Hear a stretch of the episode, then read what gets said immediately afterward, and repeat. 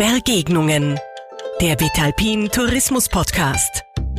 Sich begegnen, austauschen und diskutieren. Der Podcast über Ideen und Visionen für den Alpentourismus der Zukunft. Vitalpin Geschäftsführerin Theresa Heid spricht mit inspirierenden Persönlichkeiten. Ja, hallo und herzlich willkommen zu einer neuen Episode der Vitalpin Begegnungen. Ich bin Theresa Heid und ich freue mich, dass ihr heute wieder dabei seid. Ja, in letzter Zeit hat es einige Unwörter gegeben und ich habe mir überlegt, wie schaffe ich wohl dieses Intro, ohne diese äh, viel zitierten Unwörter zu verwenden. Ich bin leider nicht ganz drum rumgekommen, weil es ist einfach so, egal ob es um Strom, um Gas, um Öl oder um Holz geht, die Energiepreise gehen seit Monaten durch die Decke. Und ich glaube, ich bin nicht ganz allein, äh, wenn ich mich frage, wird sie das überhaupt ausgehen? Ist die Versorgung gesichert? Oder wird es diesen Winter viele unfreiwillige Candlelight-Dinner mit Daunenjacke geben? Ja, die massiv steigenden Energiepreise lassen natürlich auch viele Touristiker, vom Hotelier angefangen über den Seilbahner bis hin zum Freizeitanbieter, sorgenvoll gen Winter blicken. Sie fragen sich alle, wie entwickeln sich Preise und Verfügbarkeit? Welche Maßnahmen setzt man denn jetzt sinnvollerweise als Unternehmen um? Und welche Auswirkungen hat das Ganze überhaupt auf unsere Gäste? Können und wollen sich die einen Winterurlaub noch leisten? Fragen, die ich in den kommenden Minuten meinem heutigen Gast stellen werde. Professor Karl Rose ist der Energieexperte im deutschsprachigen Raum. Er war jahrelanger Chefstratege von Shell sowie der Abu Dhabi National Oil Company und Direktor vom Weltenergierat. Jetzt ist er Universitätsprofessor sowie im Aufsichtsrat von der OMV und der Energie Steiermark. Danke, Herr Professor Rose, dass Sie sich da heute die Zeit nehmen für dieses Gespräch mit mir und für dieses Gespräch über Energie und Tourismus. Ja, vielen Dank für die Einladung. Hat mich sehr gefreut, mit Ihnen hier im schönen Innsbruck dieses Gespräch zu führen. Fein, ich freue mich auch sehr. Und dann starten wir gleich unseren Podcast mit einem weiteren Unwort, nämlich dem Wort Krise. Unwort deshalb, weil es leider viel zu viele davon in letzter Zeit äh, gegeben hat und wir jetzt einfach mitten in einer Energiekrise stecken. Deshalb meine erste Frage an Sie. Wie krisenhaft ist denn unsere Situation aus Ihrer Sicht tatsächlich? Naja, wie, ich glaube, es ist äh, ein Unwort deshalb, weil es eigentlich keine Energiekrise gibt. Es mhm. gibt genug Energie. Was wir haben, ist eine politische Krise. Das heißt, die Energie, äh, auf die wir setzen, kommt nicht zu uns. Und das ist diesen Krieg äh, in der Ukraine geschuldet mhm. oder vielmehr einem einzigen Mann, nämlich Wladimir Putin, der beschlossen hat, diesen Krieg zu starten. Es ist also nicht so, dass wir in Europa zu wenig Energie haben und das, das wäre eine echte Krise, ja. sondern wir haben eine politische Krise, wo es um die Verteilung dieser Energie und damit zusammenhängend auch über die Preisgestaltung äh, dieser Energie geht. Mhm. Das sind äh, teilweise dann äh, schwierige Situationen, ja. äh, die aber sehr kurzfristig bis mittelfristig äh, sind und also langfristig haben wir keine Energiekrise, weder global noch in Europa noch in Österreich, noch in der Tourismusindustrie. Das ist ja schon mal sehr positiv. Mittel- bis kurzfristig, wie schätzen Sie die Situation da ein? Naja, es hängt natürlich äh, davon ab, ob es in der, im Ukraine-Krieg zu einer völligen Eskalation kommt. Das heißt, einem, äh, einem Abschmelzen jeglicher Handelsbeziehungen. Es ist äh, heute, während wir dieses Interview führen, noch immer so, dass Russland Milliarden an die Ukraine überweist, an, an, an Fremdwährung, damit Gas durchgeleitet wird. Zwar ganz wenig, mhm. aber es, es passiert noch immer. Okay. Wir haben also noch nicht einen völligen äh, Stopp äh, aller Energielieferungen erreicht. Äh, ich, man muss sich hier jetzt natürlich fragen, was passiert, wenn die militärische Situation sich so entwickelt, dass Russland sich in die Ecke gedrängt fühlt. Mhm dann erwarte ich schon, dass hier Maßnahmen äh, getroffen werden, die Europa wehtun sollen und die sind natürlich dann mit äh, weiteren Unterbrechungen äh, verbunden, auch von Produkten, die bis jetzt noch gehandelt werden. Mhm. Russisches Öl oder Ölprodukte, Raffinerieprodukte. Und dann haben wir ganz einfach im Markt äh, Situationen, dass wir von gewissen Produkten zu gewissen Zeiten zu wenig haben und dadurch die Preise, wie Sie so schön gesagt haben, durch die Decke gehen. Es ist ein Mhm. Angebot und Nachfrage und dann haben wir hohe Preise. Natürlich. Ja, da steht uns noch einiges bevor, wahrscheinlich auch was die Preisentwicklung über den Winter dann Ja. anbelangt, oder? Also ich würde sagen, äh, am krisenhaftesten ist natürlich dieses Jahr, ja, äh, wobei das nächste Jahr auch noch äh, angespannt sein wird, aber nach zwei Jahren äh, sollten wir es schon geschafft haben, die, äh, die Lieferketten global und regional so angepasst zu haben, dass wir mit, äh, mit einer neuen Verteilung von Energie äh, gut umgehen können. Wobei ich dazu sagen muss, es wird nie wieder so billig äh, werden, wie es war, mhm. äh, was das russische Gas betrifft. okay. Das heißt, das wird dann schon auch langfristig Auswirkungen auch auf Betriebe und natürlich dann auch auf, auf Kosteneinsatz für Energie haben. Naja, also für gewisse Betriebe, zum Beispiel metallverarbeitende Mhm. Betriebe, die auf Gas angewiesen sind, und zwar nicht um Strom zu erzeugen, sondern weil sie die Hitze brauchen, die Wärme brauchen, Mhm. die sie durch Verbrennung von Gas äh, erreichen können. Zementwerke zum Beispiel oder Metallschmelzen, also metallverarbeitende Betriebe. Die, für die ist es natürlich äh, schwieriger als zum Beispiel für die Tourismusindustrie. Was braucht die Tourismusindustrie? Meistens braucht sie Strom. Mhm. Ja, ähm, einige Betriebe vielleicht auch äh, Gas, aber sehr wenige brauchen Gas als Grundstoff, äh, wie zum Beispiel Lackierereien etc. Ja, das Gas, ja. also die chemische Industrie das braucht. Das heißt, äh, der Strompreis ist hier für die Tourismusindustrie sicherlich dieses Jahr, nächstes Jahr eine, eine, eine, eine große, schwierige Konstante.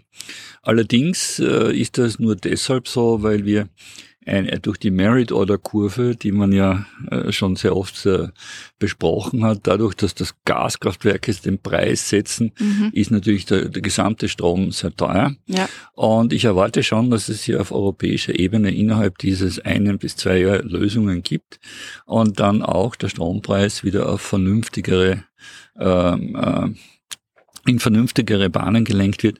Beim Gas wird das nicht äh, der Fall sein. Mhm. Darum sage ich, das wird doppelt bis dreifach so teuer Okay. bleiben.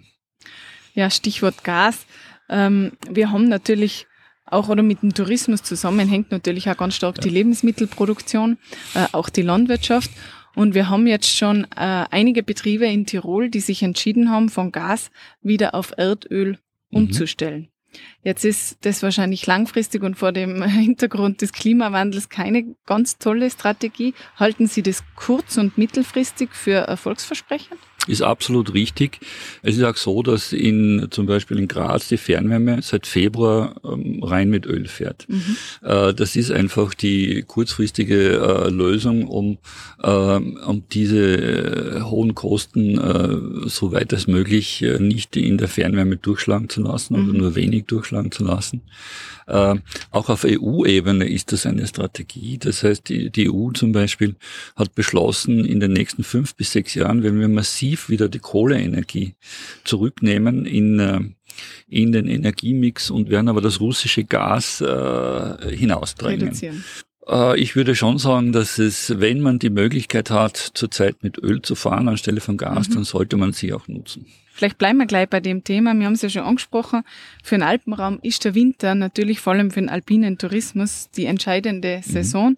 Der steht uns jetzt bevor mit sehr, sehr vielen Fragezeichen. Was würden denn Sie jetzt zum Beispiel am, am Wellnesshotel, das ja sicherlich sehr energieintensiv ist, was würden Sie dem jetzt kurzfristig raten?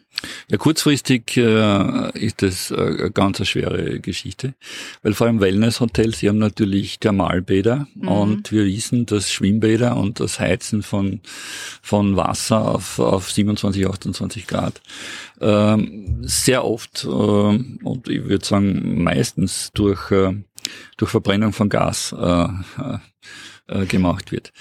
Also kurzfristig wird es äh, wenig Möglichkeiten geben, dem auszuweichen. Mhm. Äh, man, äh, man wird hier sich überlegen müssen, ist es äh, unter den äh, vorhersehbaren Gaspreisen oder einer Annahme von Gaspreisen äh, auch hängt ja auch von den Verträgen mit ihrem Energieversorger ab, wirtschaftlich diese Therme zum Beispiel zu betreiben. Mhm. Das kann, also wenn das aus, eskaliert und aus, der, aus, aus dem Ruder läuft komplett, kann es schon dazu kommen, dass das äh, auch vom Bund her gesehen geschlossen wird. Ja. äh, Schwimmbäder sind zum Beispiel auf der Liste, glaube ich, ganz oben von den Dingen, die man, mhm. die man dann abschalten würde. Ja. Ähm, längerfristig ist natürlich äh, der Ersatz durch Biomasse, durch Blockheizkraftwerke, durch äh, solche Dinge durchaus eine Alternative. Mm, absolut anzustreben. Ja, jetzt, Sie haben es eh schon angesprochen, energieintensiv sind im Tourismus natürlich nicht nur die Hotels, sondern vor allem auch äh, Anbieter von Freizeitinfrastruktur. Mhm. Die Schwimmbäder haben Sie genannt, Tennishallen, Eislaufplätze, aber natürlich auch Skipisten. Und Skilifte ja. gehören da dazu. Alle hängen am Strom. Ähm, aus Ihrer Sicht halten Sie es für möglich, Sie haben es eh schon gesagt, dass es hier zu verordneten Einschränkungen kommen könnte? Und wenn ja, was glauben Sie, wie, wie, wie könnten die aussehen? Also ich würde hier vorsichtig sein mit Panik. Also es ist zurzeit, glaube ich, äh, noch nicht abzusehen, dass wir in so eine Situation kommen. In den Skipisten, und Sie äh, sprechen hier wahrscheinlich über Dinge wie die Beschneiung, äh, durch Schneekanonen oder auch äh, Flutlicht, äh, Skifahren und so weiter und so fort. Da wird man sich in den Tourismusregionen äh, mit Experten auseinandersetzen müssen und Energiebilanzen sich anschauen müssen. Mhm. Ja. Es ist durchaus möglich, also ich würde sagen, dass die Tourismusindustrie, ich würde ihr raten, von einem passiven Konsumenten der, der Energie hinzukommen zu einem aktiven Teilnehmer und müssen selbst unter Umständen sich überlegen, werde ich selbst zum Energieproduzenten, mhm. um äh, mit diesen Unwägbarkeiten äh, umgehen zu können.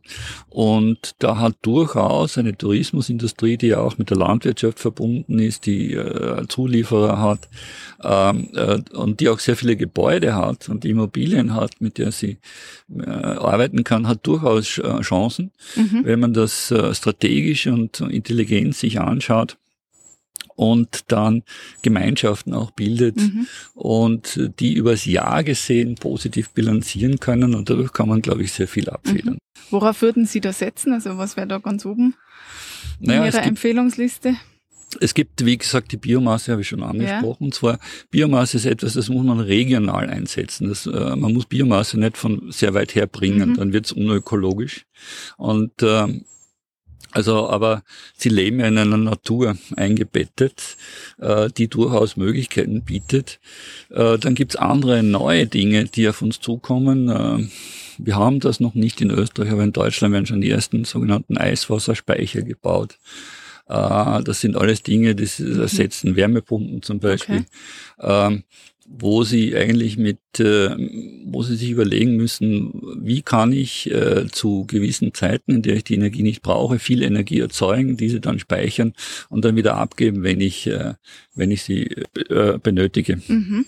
Frage, was glauben denn Sie, wie wird sich diese gesamte Situation auf, auf Privat Haushalte auswirken. Ich meine, wenn wir jetzt über den Wintertourismus reden, äh, sind natürlich Deutschland, die Niederlande, aber natürlich auch die inländischen Gäste besonders wichtig für uns. Ähm, wie wird sich das für Privathaushalte entwickeln? Glauben Sie, die können und wollen sich einen Urlaub überhaupt leisten? Ja, glaube ich schon. Ich glaube, wir, äh, das ist ja typisch deutsch und österreichisch. Wir jammern zurzeit wieder sehr viel. Mhm. und es wird von der Regierung verlangt, dass alles kompensiert wird. Meine Meinung dazu ist die folgende, wenn ich vergleiche mit der letzten Energiekrise, die wir hatten 1973, 74, und wenn ich mir da anschaue, Energiepreise als Prozent des typischen Haushaltseinkommens oder des verfügbaren Haushaltsbudgets mhm. für Privathaushalten, da war äh, die Energiekrise viel, viel äh, wichtiger für die Menschen. Also es hat einen größeren Teil ihres, äh, ihres Einkommensbudgets ausgemacht. Mhm. Da sind wir heute eigentlich, obwohl wir unheimlich jammern, äh, in einer viel günstigeren Situation. Es ist nicht ein großer Teil unseres verfügbaren Einkommens.